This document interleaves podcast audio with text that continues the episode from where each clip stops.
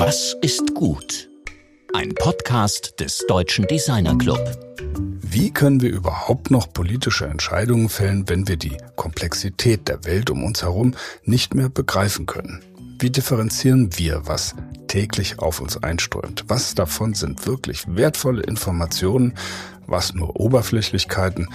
Populistische Meinungsmache ist gefährlich, wie wir allen Ortens und gerade in Krisenzeiten sehen. Und umso wichtiger ist es deshalb, Informationsprozesse zu durchleuchten und die Frage zu stellen, wie wir die ungeheuren Datenmengen, über die wir verfügen, so aufbereiten, dass sie vor allem für demokratische Prozesse nutzbar werden und für mehr Transparenz unserer komplexen Welt sorgen.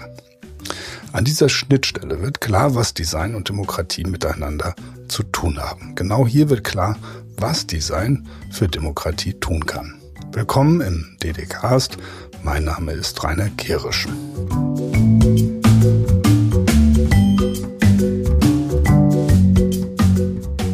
Letzte Woche sprachen wir ja mit Michael Volkmar. Er ist Mitbegründer einer der renommiertesten Digitalagenturen des Landes, Scholz und Volkmar in Wiesbaden und ein echter Nachhaltigkeitsaktivist. Es war ein Beitrag, der allen nur Mut machen konnte, sowohl gesellschaftspolitisch etwas für die Community zu leisten, als auch sich sozusagen vor und in der eigenen Hütte für sehr, sehr ernst gemeinte, gewissermaßen nachhaltige Nachhaltigkeit einzusetzen.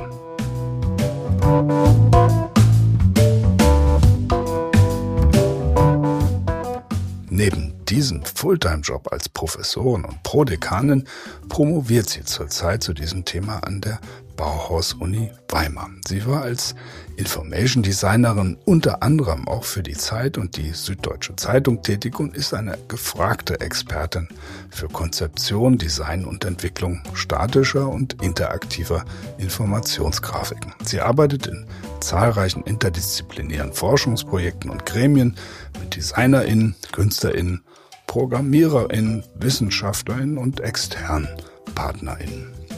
Wie passt all dies überhaupt in einen Arbeitstag hinein? Was hat Information Design mit Demokratie zu tun? Und wie ist es sich als junge Frau in der rasanten Medienwelt zu behaupten? Darüber spricht nun mein Kollege Georg Christoph Pertsch mit Lisa Borgenheimer.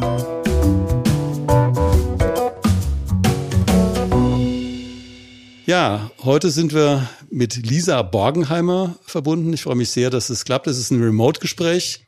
Und ja, wie geht's dir denn, Lisa? Ja, ganz gut. Ähm, passt. Gut, sehr schön. Wir steigen gerade mal direkt mit einem aktuellen und äh, durchaus auch brisanten Thema ein, nämlich die Presse, vor allem die Journaille, lässt sich ja gelegentlich vor den Karren von Lobbyisten spannen, also ob das jetzt Wirtschaftslobbyisten sind oder politische Lobbyisten. Und wir als Publikum verstehen teilweise komplexe Sachverhalte, wie sowas wie Gas für die Industrie, verstehen wir gar nicht. Was kann denn Information Graphics, und darauf kommen wir später auch noch, Visual Journalism, dafür tun, dass auch ein Laie wie ich sich ein objektiveres Bild machen kann? Ja, eigentlich ziemlich viel. Also ich meine, ähm, wenn man natürlich auch so komplexe Themen hat, wie zum Beispiel jetzt auch politische Prozesse, dann ist es natürlich total toll, da einen Zugang zu schaffen. Schon allein deswegen, weil natürlich visuelle Mittel eigentlich schon ganz anders informieren. Das hat natürlich auch immer wieder Diskussionen, ist es denn objektiv, das hast du auch gerade jetzt schon angesprochen, weil ähm, durch visuelle Mittel natürlich auch oft immer eine sehr subjektive Haltung oder scheinbar subjektive Haltung mitschwingt. Und das ist eigentlich auch so ein, ähm, so ein Thema, mit dem man sich immer wieder beschäftigt als Infodesigner, wie gut man denn eigentlich aufklären kann mit visuellen Mitteln, was muss denn visuell sein und was muss Text sein? Und in welcher Form eigentlich auch diese Suggestivkraft, die im Text genauso wie im Bild ähm, existiert, eigentlich möglichst objektiviert wird. Also da ist natürlich immer wieder so eine subjektive Haltung dabei, ist äh, völlig klar, aber man versucht möglichst objektiv zu sein. Und das ist auch wichtig. Also ja, also soweit da dazu. Ja. Da kann man natürlich direkt auch anschließen, ich meine, die Objektivität, also man sagt ja irgendwie, glaube keiner Statistik, es sei denn, du hast sie selbst gefälscht. äh, könnte man natürlich auch sagen, äh, glaube keiner Infografik, sei denn, du hast sie selbst äh, erstellt. Also wo, woher kommt denn sozusagen die journalistische Objektivität? Also wenn man jetzt mal auf eine Tageszeitung guckt, du hast ja auch für die SZ gearbeitet zum Beispiel. Also wie wird es denn gewährleistet, die Wahrhaftigkeit dieser, dieser ähm, arbeiten? Also prinzipiell durch die Quellen. Also ich meine, man muss sagen, dass solche Themen, die ja dann auch behandelt werden, ähm, auch einen bestimmten Blickpunkt haben. Also wenn man ja auch was für die Zeitung macht, ähm, kommt ja darauf an, wo es auch publiziert wird, aber speziell für die Zeitung ist es ja natürlich so, dass ein bestimmtes Thema damit aufgegriffen werden will äh, und oder ähm, kommuniziert werden muss. Und das heißt, ähm, es ist natürlich ein Ausschnitt, der auf etwas zielt. Ich meine, diesen Ausschnitt dann so zu wählen, dass er natürlich möglichst ähm, einen breiten Kontext abbildet, ist total wichtig. Und dann muss man einfach auch schauen, was ist denn jetzt das Relevante, was will ich denn sagen? Ähm, und was muss die Infografik darin auch leisten? Also das ist dann natürlich nochmal ganz anders, wie wenn ich etwas für ein Sachbuch mache. Also ich meine, da ist es auch nochmal in der Komplexität vielleicht auch anders oder auch in, in der Bildsprache. Aber selbst für, für diese, äh, für Zeitungen, Magazine ist es auch nochmal so eine ganz andere Herangehensweise. Ja.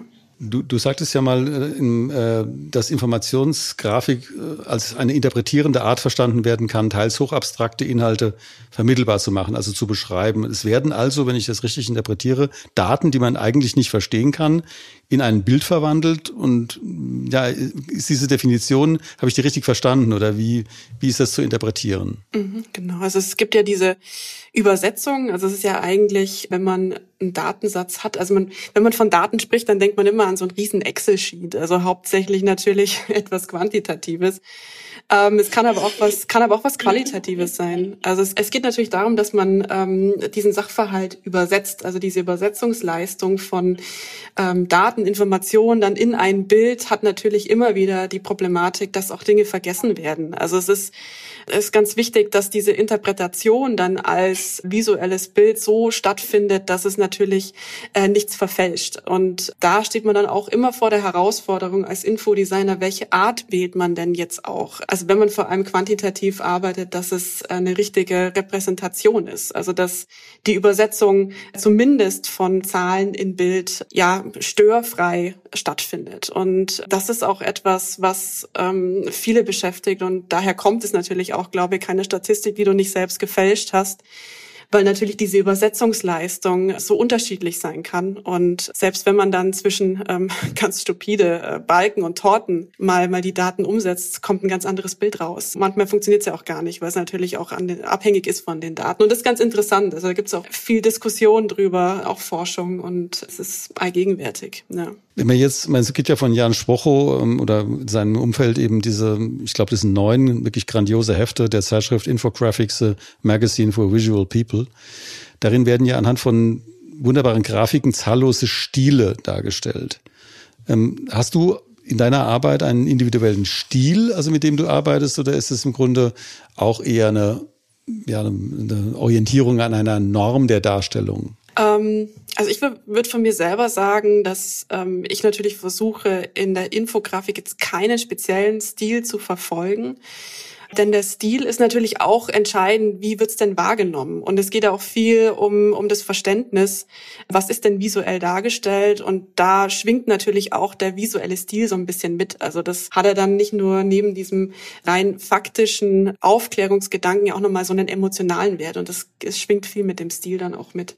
Ich finde auch, dass diese, dass diese Hefte von äh, Jan Schwocho das eigentlich ganz gut zeigen. Also ich meine, das ist ähm, so individuell auch der Thematik passend, dass das eigentlich ein ganz, ganz gutes Beispiel ist dafür, was eigentlich auch alles möglich ist, selbst mit den visuellen Mitteln. Und ähm, deswegen würde ich sagen, also ich versuche auch möglichst je nach Thematik dann auch einen eigenen Stil zu finden und auch eine eigene Methode, ähm, visuelle Methode, das bestmöglich darzustellen. Hm. Das ist sehr interessant, dass man sozusagen also da in dem Bereich natürlich mit Handschriften auch arbeitet. Also jetzt mal die klassische Statistik hat ja in dem Sinne keine Handschrift, sondern sie bemüht sich ja um eine vergleichsweise große Objektivität, fast im Sinne einer äh, ISO-Norm oder so. Aber die Handschrift ähm, beeinflusst natürlich auch die Wahrnehmung. Wenn man jetzt mal auf ein, eine für mich wirklich herausragende Einzelgrafik mal guckt, nämlich von John Grimwade, dieses The Transatlantic Superhighway. Das ist eine Darstellung des gesamten Prozesses der Technik und der Kommunikation von transatlantischen Flügen zwischen New York und, und, und Europa in einem einzigen Bild. Also wie, wie macht man denn sowas überhaupt? Und das ist extrem klar. Also, aber wenn ich jetzt das so beschreibe, also für die Hörerinnen, denkt man, boah, das muss ja kompliziert sein. Aber das Ding ist super einfach und zeigt so einen Prozess, wie geht man bei sowas vor? Ja, es ist ein, es ist ein Prozess, es ist aber auch viel Erfahrung, die da natürlich gebraucht wird. Wenn man sowas anfängt, ähm, oder es ist ja ganz oft so, fangen wir mal so an, dass äh, Infografiken ja oft so sind, äh, so ein Augenöffner. Man schaut sich es an, denkt sich, hm, wow, stimmt, äh, habe ich noch gar nicht, entweder ich habe noch gar nicht so drüber nachgedacht, oder es ist dann, es ist dann so ein Aha-Effekt. Und wenn dieser Aha-Effekt da ist, dann ist schon mal alles richtig gemacht, würde ich mal sagen. Ähm, bei so komplexen Themen ist es natürlich schwierig, ähm, so in erster Linie genau zu definieren, was muss ich denn zeigen, um diese Komplexität denn überhaupt zugänglich zu machen. Und oft ist es ja etwas, was gar nicht so offensichtlich ist oder was unsichtbar ist, das darzustellen, um einfach dieses Ausmaß dieser Thematik nochmal darzustellen. Wenn man jetzt äh, an dem Beispiel von John Grimway nochmal ähm, genauer hinguckt und man dieses Thema erklärt oder man versucht in Worten dieses Thema zu erklären, da braucht man, glaube ich, länger, wie wenn man jetzt einfach nur mal schnell auf diese Infografik guckt.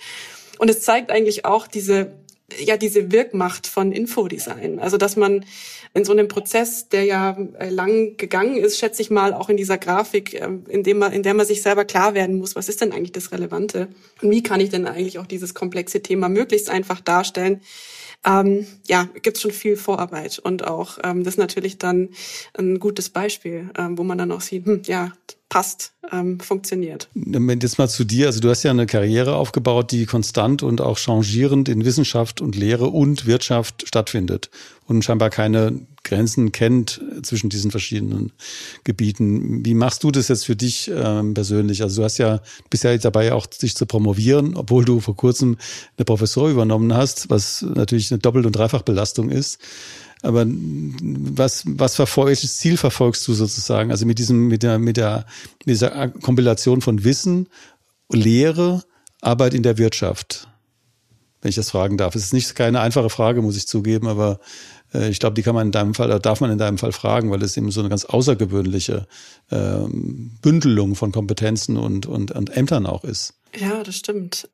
Ist auch äh, tatsächlich ähm, nicht so leicht zu beantworten, aber ich denke, dass es sich, also ja auch ergänzt. Also ich glaube, wenn man ähm, im Infodesign tätig ist, dann ist, sind alle diese Bereiche ja irgendwie auch abgedeckt. Also das heißt, man mhm. muss ja ähm, sozusagen Augen, also mit, mit offenen Augen durch die Welt gehen. Das heißt, man hat auch immer einen sehr starken Bezug ähm, zu den, äh, zu den wirtschaftlichen Faktoren, äh, vielleicht auch zu den politischen ähm, in der in der man sich da bewegt und zwangsweise, auch wenn man Thematiken ähm, bespricht oder oder umsetzen will, ist man sofort in der Wissenschaft, ähm, genauso wie in der Didaktik, also eigentlich auch in der Lehre. Okay. Also es sind wirklich diese ganzen Kompetenzen, die da sind als Infografiker ja, also die, die, die braucht man einfach. Also man, man muss, glaube ich, jemand sein, der ähm, der sehr flexibel ist, der sich auch ähm, eigentlich ähm, in allen Bereichen positionieren kann, aber trotzdem so eine Schnittstelle bildet. Und diese Schnittstelle ist ja, ähm, was Infodesign auch kann. Also es kommuniziert ja auch Dinge, die vielleicht so gar nicht so leicht zugänglich sind und deswegen muss man da auch ähm, so ein Bindeglied sein. Ja. Das finde ich sehr interessant, also weil das äh, könnte man ja von außen irgendwie, wie ich es auch äh, geschildert habe oder wie ich es irgendwie meiner Naivität sozusagen von außen betrachte, als ein, ein Cluster von verschiedenen nicht zusammenhängenden Aspekten betrachten. Aber du schilderst es äh, so, dass du sagst, es ist im Grunde im Wesen der Infodesignerin angelegt, in allen diesen Feldern zu arbeiten. Das erschließt sich dadurch im Grunde ganz selbstverständlich und fällt vom Kopf auf die Füße. Also es ist wirklich absolut absolut ähm, nachvollziehbar. Äh, danke dir auch sehr für diese Antwort, weil die war für mich tatsächlich nicht, es war für mich nicht klar. Jetzt mal konkret zu einem äh, Projekt, was du zurzeit im Bereich von Banken und Zahlungsmitteln mit der EZB machst, also wo du eben als Expertin hinzugezogen wirst. Äh, das fände ich noch sehr interessant, also zu schildern, wie du da eingebunden wirst, also institutionell auch und was eigentlich die Fragestellung ist, ähm, wo du dann deine Kompetenzen mit einbringen kannst. Genau, also das ist ja ähm, derzeit noch ähm, zugange und der Prozess wird auch noch etwas länger gehen. Ähm, ich ich sage einfach nur kurz, natürlich sind so die ähm, einzelnen Inhalte ähm, vertraulich, aber ich kann ja was zum Prozess sagen und was ja. ich auch als Infodesigner da ganz spannend finde. Ähm, ich bin in dem Gremium für die Themenauswahl, also das heißt, ich bin stellvertretend für Deutschland in diesem Gremium. Es gibt von jedem EU-Land einen Vertreter. Und was interessant ist jetzt auch ähm, für diese ganze, ganze Thematik, ist natürlich, dass ähm, ist erstens wahrscheinlich ähm, sich nie, noch, noch nie jemand so wirklich Gedanken über die Gestaltung von Geld gemacht hat. ist ja so das Erste. Ähm, und das, das Zweite ist eigentlich auch, dass ähm, ich als Infodesigner da eigentlich auch einen ganz guten, ähm, ganz guten Platz habe. Und ich habe mir da vorher ehrlich gesagt auch noch nie so wirklich Gedanken gemacht, wie relevant das eigentlich auch ist als Infodesigner. Ähm, und das macht es eigentlich auch toll. Also man kann natürlich schauen, ähm, was, was macht denn Geld? Ähm, wie ist denn da eigentlich so die Usability? Was bedeutet Geld? Und was ist da eigentlich auch drauf? Also so die Symbolkraft von, von Bargeld, ähm, auch in Bezug auf Informationsvermittlung. Ähm, also steckt ja alles da drin. Ähm, und es ist ja ein, ein Medium, das ähm, ohne Sprache auskommen muss, ähm, über Ländergrenzen hinweg und nicht nur in Europa, sondern eigentlich ja sogar weltweit, das ja einen Wert vermittelt, nicht nur über den eigentlichen Wert des Geldes, sondern auch einen emotionalen Wert hat. Genau. Und das sind lauter so Aspekte, die ja auch sehr stark in die Gestaltung mit einspielen. Und das ist etwas, was mich als Infodesigner ja auch sonst in meiner Arbeit interessiert, aber jetzt eigentlich auch in diesem, äh, in diesem Auftrag ähm, der Themenauswahl natürlich ähm, ja immer mir immer wieder deutlich wird, äh, wie relevant das eigentlich auch ist. Und ähm, ja, also so viel dazu. Ja, das ist ja für die, für die regelmäßigen Hörerinnen des CDKs ja bekannt, dass ich eben, es ist ein flammender Anhänger von Niklas Luhmanns äh, Theorie soziale Systeme bin und da wird ja eben Geld als eines der symbolisch generalisierten Kommunikationsmittel verstanden. Also es geht gar nicht der Wert des Geldscheins im Zentrum steht, sondern die Vereinfachung der Kommunikation zwischen Käufern und Verkäufern eben über dieses symbolisch generalisierte Kommunikationsmittel. Von daher sind diese kulturellen Konnotationen, die du jetzt eingebracht hast, natürlich hochrelevant. Und äh, ich meine, es gibt natürlich irgendwie schon Gelddesign. Also Eidenbenz ist ja so ein großer Name aus der Geschichte des Gelddesigns. Aber soviel ich weiß, ist bei der Entscheidung, wie die jetzigen Euro-Noten aussehen, im Grunde ein Wettbewerb äh, durchgeführt worden, den dann mehr oder weniger irgendwer gewonnen hat. Äh, das also hat nicht diese Qualität des Prozesses gehabt, den das zu haben scheint, was du jetzt machst. Gut, nochmal zum terminologischen äh, Punkt auch. Also ich habe jetzt für mich ein bedeutendes, auch aktuell aus politischen Gründen bedeutendes Buch ist eben von Daryl Cunningham. Das ist ein englischer ja, Graphic Novel Autor eigentlich. Das heißt äh, Putins Russia. Ähm, das ist eine Mischung aus Infografik, Visual Journalism und Graphic Novel. Das sind ja alles drei Felder, in denen du arbeitest. Vielleicht würde mich freuen, wenn du dafür mal nochmal so eine Beschreibung dessen machst, also für Leser, Hörerinnen, die nicht so nah an dem Thema dran sind, was denn eine Infografik von Visual Journalism und das von einer Graphic Novel unterscheidet.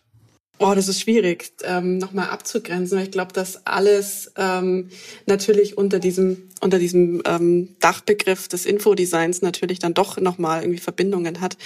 Ähm, ich glaube, dass beim Visual Journalism geht es eher darum, möglichst ähm, schnell Informationen zu vermitteln, die auch ähm, breit sind, die aber auch doch noch eher mehr auf dieses faktische Ziel, das hatte ich ja vorhin auch schon mal gesagt, mhm. ähm, und wirklich auch aufklärerisch ist in dem, was es darstellt. Also dass es da, ähm, also ich meine, das kann ja auch dann ähm, was ganz äh, unemotionales sein. Also es kann ja wirklich auch eine Balkengrafik sein. Aber das mhm. ist einfach ähm, Visual Journalism ähm, zielt eher darauf, ähm, den gesamten Journalismus visuell zu machen und eher wenig mhm. auf auf Text.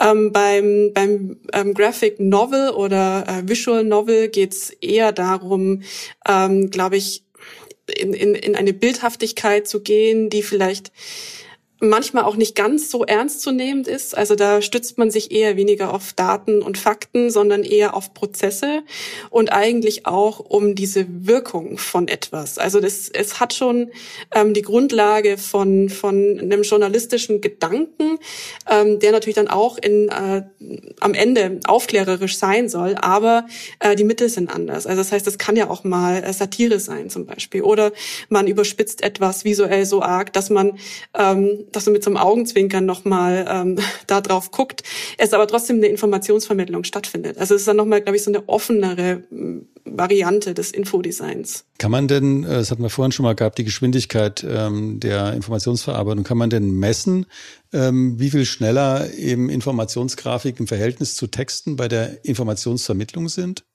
Mm, ja, gibt's auch gibt's auch Studien dazu. Also ähm, kann man auf jeden Fall. Ich meine, äh, wir sind ja auch äh, sehr visuelle äh, Lebewesen. Also das heißt, ähm, alles, was wir natürlich ähm, so visuell aufnehmen, ähm, wird natürlich auch schneller verarbeitet. Ähm, es kommt aber auch ganz drauf an. Ich meine, das, das kommt auch auf die Infografik drauf an, weil wenn das natürlich sowas ist, was jetzt ähm, erst auf, auf Sensation äh, sozusagen ähm, gezielt ist, dann sehe ich es zwar, aber ich verstehe es nicht oder es ist irgendwie aus dem Kontext gerissen und leitet mich sogar auch viel. Also ich meine, es muss, glaube ich, immer so ein Zusammenspiel geben, aber ich denke schon, dass ähm, dieser visuelle Reiz auch etwas vielleicht dann näher zu betrachten oder vielleicht auch den Artikel nochmal zu lesen, ähm, das ist schon sehr, sehr wichtig. Also das, ähm, und es wird auch immer, glaube ich, relevanter, auch daher, dass wir natürlich auch immer ähm, jetzt auch mit Social Media oder ähm, also da geht's ja wirklich um Zeit, da geht's um geht's um Effizienz, da geht's um Effektivität und da ist natürlich die Infografik ähm, also ja, allgegenwärtig. Mhm. Wir, haben ja also vom äh, Deutschen Designer Club aus eben im Zusammenhang mit der äh, Bewerbung um die World Design Capital 2026 ja so eine Auftaktveranstaltung gemacht, diesen Konvent für demokratisches Design. Und da kam das Thema ganz stark ins Spiel, sozusagen, also kritische Themen irgendwie an, an die Oberfläche zu bringen, zu diskutieren. Und dann eben auch dieses Thema des Social Design. Und du hast ja in Bozen auch gelehrt und auch geforscht. Und es gibt ja diesen äh, Ezio Manzini vom Politecnico di Milano, äh, der eben dieses DESIS, Design for Social Innovation, letztlich gestartet hat. Und der sagt ja, Design kann eben in sozialen Zusammenhängen dadurch helfen, dass es kommunizieren kann, dass es befähigen kann, es kann systematisieren, gestalten, verbildlichen, entwerfen, erforschen, aktivieren. Du hast ja auch mit Information Graphics schon im politischen oder zumindest irgendwie behördlichen Kontext ähm, oder städtischen kommunalen Kontexten ja auch schon gearbeitet. Was, was machst du da? Das finde ich auch einen sehr spannenden Punkt. Ja, das ist natürlich auch nochmal so ein ganz direkter ähm, Bezug auch zu den Menschen. Ich meine, oft gestaltet man ja etwas für eine größere Zielgruppe. Ähm, Wenn es so direkt geht um, ähm, also ich glaube, du ähm, meinst jetzt auch politische Prozesse äh, damit ist es natürlich auch nochmal ganz ähm, relevant, äh, wen man dann da äh, gezielt anspricht ähm, und wie man auch Leute befähigt. Also da geht's dann eher eher ähm, auch nochmal um diese Befähigung, also wirklich diese äh, Nutzung von dem, was ich auch jetzt ähm, da zeige. Ähm, Wenn es jetzt zum Beispiel auch in der Zeitung ist, geht es ja wirklich auch um den aufklärerischen Gedanken. Es geht darum, ähm, Dinge vielleicht zu thematisieren, auch in eine, in, eine, in eine Debatte zu bringen, in einen Dialog. Ähm, wenn es jetzt so richtig mit Social Design geht, ist es ja auch so was, äh, Leute zu befähigen. Das heißt, es ist nochmal so eine andere Art ähm, der Gestaltung, auch der Strategie der Gestaltung. Ähm, und es ist, glaube ich, eher dann auch mehr dann nochmal äh, dieser Prozess, also was kann denn eigentlich jetzt nicht nur die Grafik, sondern auch äh, komplett Infodesign. Also gibt's ja unterschiedliche ähm, Bereiche, auch nochmal, die Grafik ist ja nur ein Bereich da, darin. Ähm, und wie kann man diesen, wie kann man Prozesse gestalten mit, mit Hilfe von visuellen Mitteln ähm, und Leute befähigen, da daran teilzuhaben. Wenn man jetzt mal so auf, auf den praktischen Prozess des, der Infographic nochmal kommt, meine, du, du lehrst das ja auch und äh, vermittelst ja eben auch Studierenden den, die, die Vorgehensweise. Und nach dem, was du jetzt gesagt hast, würde ich erwarten, dass man, um wirklich gute Infografikerin zu sein, eben auch gut mit Zahlengrundlagen umgehen können sollte, also Tabellen lesen können sollte. Ist das denn eine, eine Grundvoraussetzung, also Prerequisite, oder ist das irgendwie einfach nur auch gut, wenn man das kann? Also ich glaube, es ist auf jeden Fall relevant. Also es ist auf jeden Fall etwas, ähm, womit man sich früher oder später beschäftigen muss. Ähm, ja, finde ich auch total, äh, ist ein spannendes Thema, weil wenn man natürlich dann auch ähm, im Unterricht dann mal ähm, Tabellen anguckt, dann merkt man recht schnell, dass man ähm, auf den ersten Blick meint, man versteht's, aber das dann doch so komplex ist, dass man dann doch ähm, wirklich äh, sich damit länger beschäftigen muss, um daraus dann auch was Visuelles zu gestalten. Ist ein ganz ähm, ganz relevant, relevanter Bereich. Natürlich kann man auch gestalten, ohne jetzt ähm, wirklich in, in, in 20 Seiten Excel-Sheet äh, zu gehen, aber ähm, es ist schon notwendig, damit umgehen zu können und auch ähm, ja, die, diese, diese Dinge auch lesen kann. Weil oft ist es ja so, dass äh, in so einem Excel-Sheet ähm, Geschichten drin stecken ähm, und auch ähm, Dinge, die, die vielleicht visuell dann doch nochmal ähm, interessant wären und die dann auch ähm, rausnimmt. Also das, ähm, das ist ganz, ganz wichtig. Aber ich würde jetzt mal sagen, als Grundvoraussetzung muss man das jetzt nicht, kann man lernt es mit dem Prozess des In mhm. Informationsdesigns. Ja. Das ist auch, der nächste Schritt wäre jetzt auch eine Frage nach dem, nach dem Entwurfsprozess. Also du hast jetzt einen Analyseprozess äh, beschrieben. Ähm, Entwurfsprozess fängt ja mit irgendeiner Form von Sketch, Skizze, Idee an.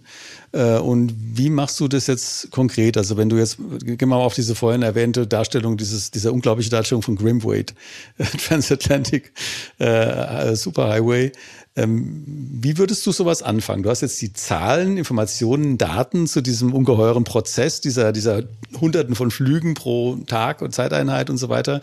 Wie würdest du jetzt für deine eigene Arbeit damit anfangen? Mm, ich glaube, ich würde erst das ähm, wirklich das Relevante. Also es gibt ja immer eine bestimmte Story, die man damit ähm, ja, vermitteln möchte. Also es gibt ja immer etwas, was ähm, das Relevanteste ist. Das würde ich erstmal versuchen rauszuarbeiten. Also in dem Fall ja wirklich ähm, ja auch diese, diese Verbindung ähm, zwischen den, ähm, zwischen den beiden ähm, Bereichen, wo, wo das ja dann auch stattfindet.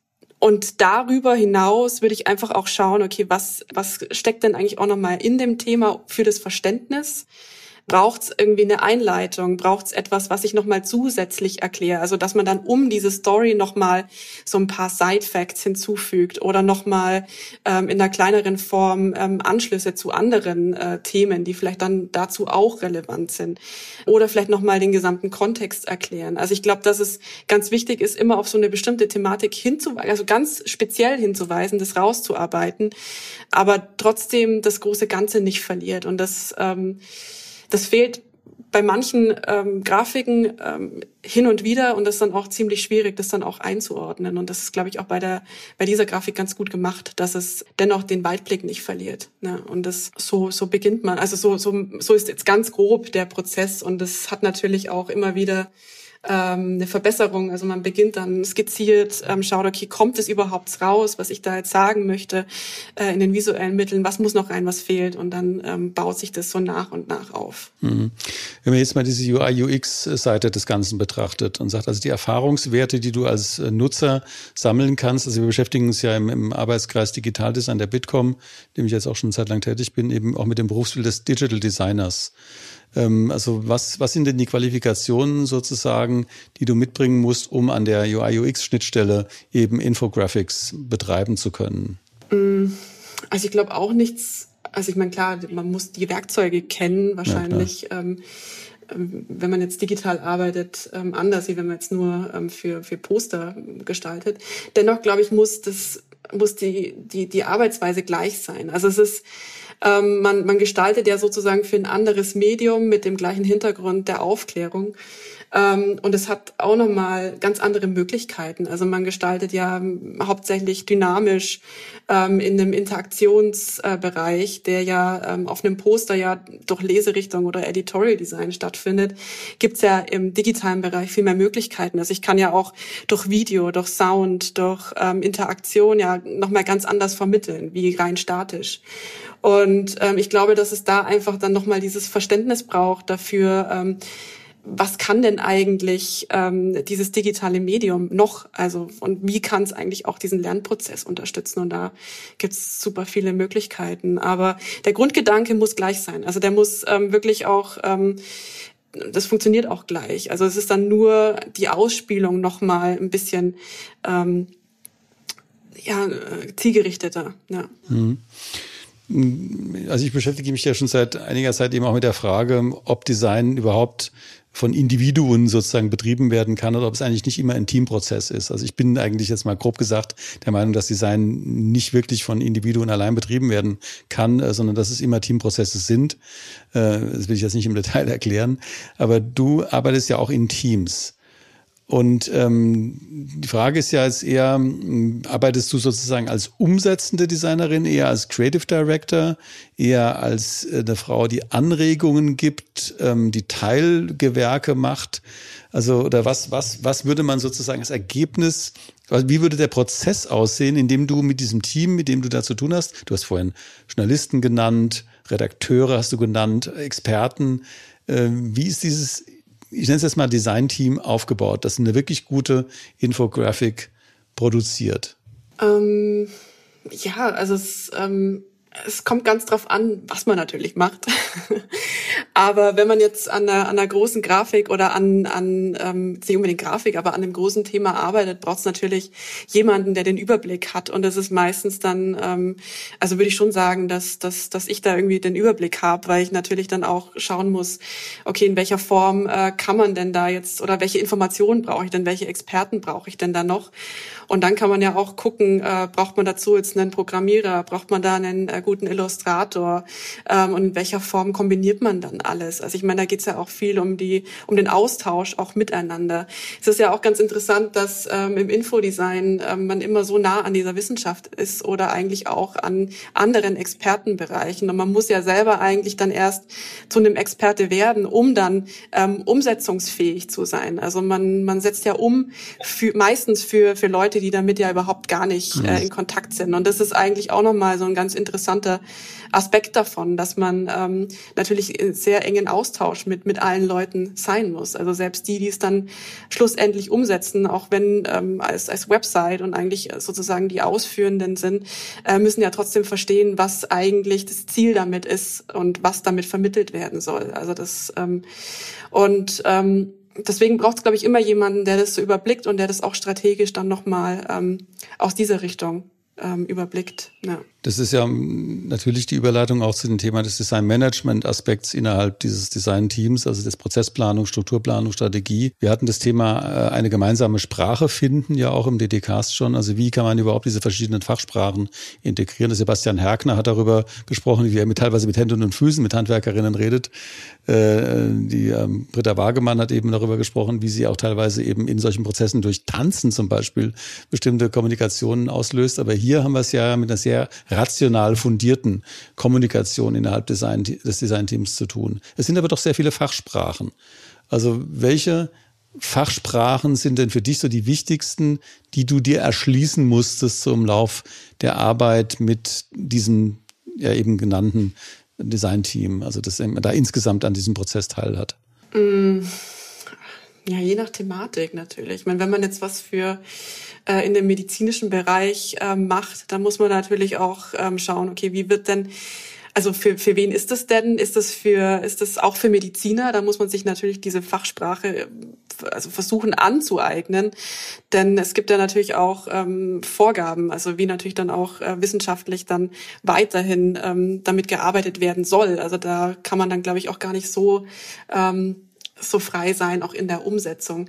Ähm, es gibt natürlich auch so Fachsprachen, ähm, also wenn man das alles überblickt, also man muss natürlich auch äh, wissen, ähm, was, was, was, um was geht's denn ungefähr in dieser Thematik, äh, wo können wir auf einen gemeinsamen Nenner kommen, dass äh, wenn zum Beispiel so ein Medizinthema, ein komplexes Medizinthema dann eher für ähm, vielleicht sogar eine Zeitung ist, dann muss man natürlich auch dann versuchen, wie übersetzt man denn jetzt diese Fachsprache in eine Sprache, die dann auch ähm, ja verstanden werden kann ähm, visuell.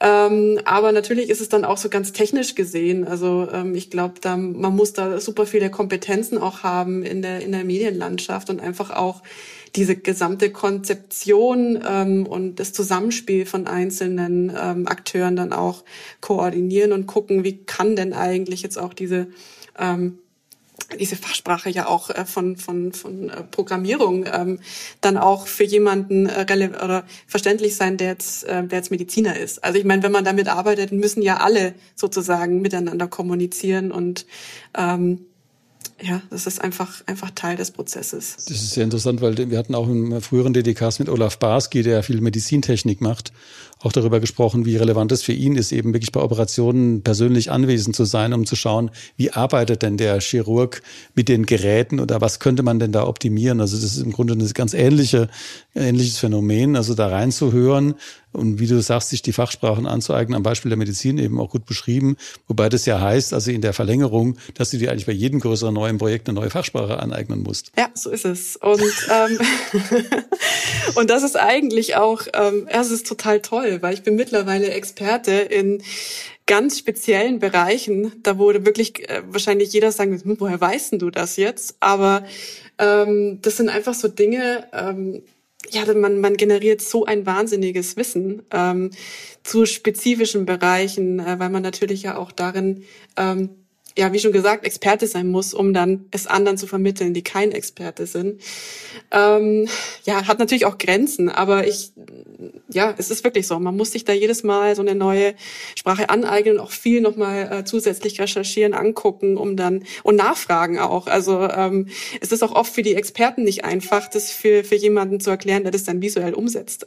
Das ist natürlich dann auch nochmal, äh, wenn es so ein super abstraktes Thema ist, ähm, auch gar nicht so einfach. Ja? Und das passiert passiert dann oft, ähm, dass man so eine gemeinsame Sprache findet, in dem einfach der Experte erstmal erzählt oder mir was schickt und ich skizziere einfach mal. Und dann versucht man über diese visuelle Sprache so eine gemeinsame Sprache zu entwickeln. Und das ist eigentlich ganz schön. Also dann äh, sieht man auch, ähm, wie mächtig eigentlich das auch ist, ähm, visuell das, zu das arbeiten. Ist der, das ist ein sehr interessanter Punkt. Also praktisch die, die Fachsprache und eben auch den Gegenstand, der behandelt werden soll, übersetzt du in eine gewisse Visualität, wie auch immer.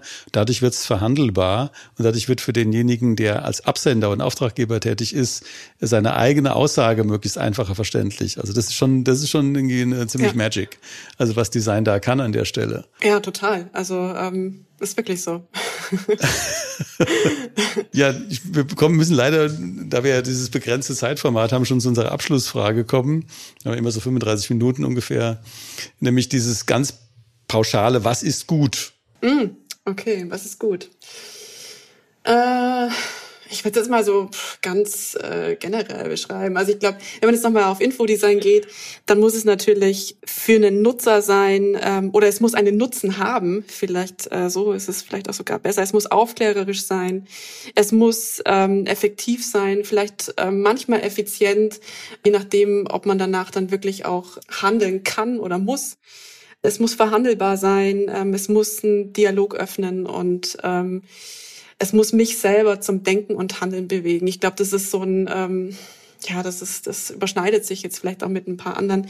Aber ich glaube, dass es einfach ein Medium ist, das total gut ist, um ja, äh, Dinge verhandelbar zu machen. Ja. Also ich, das fand ich jetzt sehr interessant, diese selbstreflexive Dimension. Also es muss sich selber sozusagen zum Handeln bewegen. Also dass es sich selbst dazu verführt, etwas zu tun. Und das ist eben auch eine, äh, eine Qualität der ästhetischen äh, Dimensionen von Infographics, dass man sagt, es ist nicht so attraktiv, dass ich es angucken möchte und dass ich mich da hineinbegeben möchte, gegebenenfalls auch eine relativ komplexe Infographic. Äh, das ist ein Punkt, der, der, den ich für, für wahnsinnig wichtig halte. Also die, einfach die ästhetische Qualität, die, die, das Durchgearbeitete sozusagen als Werk ist auch so ein Ding. Das sieht man ja auch bei, ähm, jetzt nicht nur im Bereich Infographic, wenn es nicht durchgearbeitet ist, dann hat es eben auch nicht die, die Kraft. Und was du eingangs gesagt hast, das finde ich wahnsinnig wichtig, ist eben dieses Objektivitätsthema. Also wie kann ich denn damit helfen, äh, sozusagen in einer undurchsichtigen Welt für mehr Objektivität zu, zu sorgen, auch wenn es immer grenzwertig ist. Also eine absolute Objektivität lässt sich auch nicht erreichen. Ähm, das ähm, ist, glaube ich, ein Learning, das ich jetzt hier mitnehme aus dem Gespräch auch. Ja, ich bedanke mich ganz herzlich, dass es geklappt hat, ähm, zeitlich, also trotz deiner vielfältigen äh, Belastungen und Verpflichtungen und fand es ganz toll. Ja, vielen Dank. Hat mich sehr gefreut.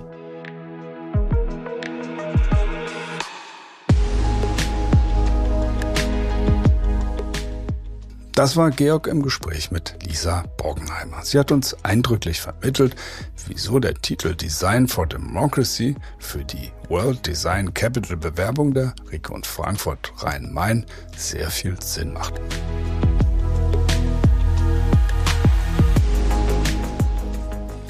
Nächste Woche nun unterhält sich unsere DDC-Vorständin Bettina Knot mit unserem Ehrenmitglied Professor Dr. Gesche Joost. Sie lehrt und forscht unter anderem am Design Research Lab der Universität der Künste Berlin. Hier geht es um die Herausforderungen ihrer Arbeit als Designforscherin, ihre Sicht auf die Digitalisierung und die damit verbundenen Möglichkeiten. Wir freuen uns wie immer auf ein baldiges Wiederhören und wünschen euch bis dahin alles Gute. Eure DDcast-Redaktion.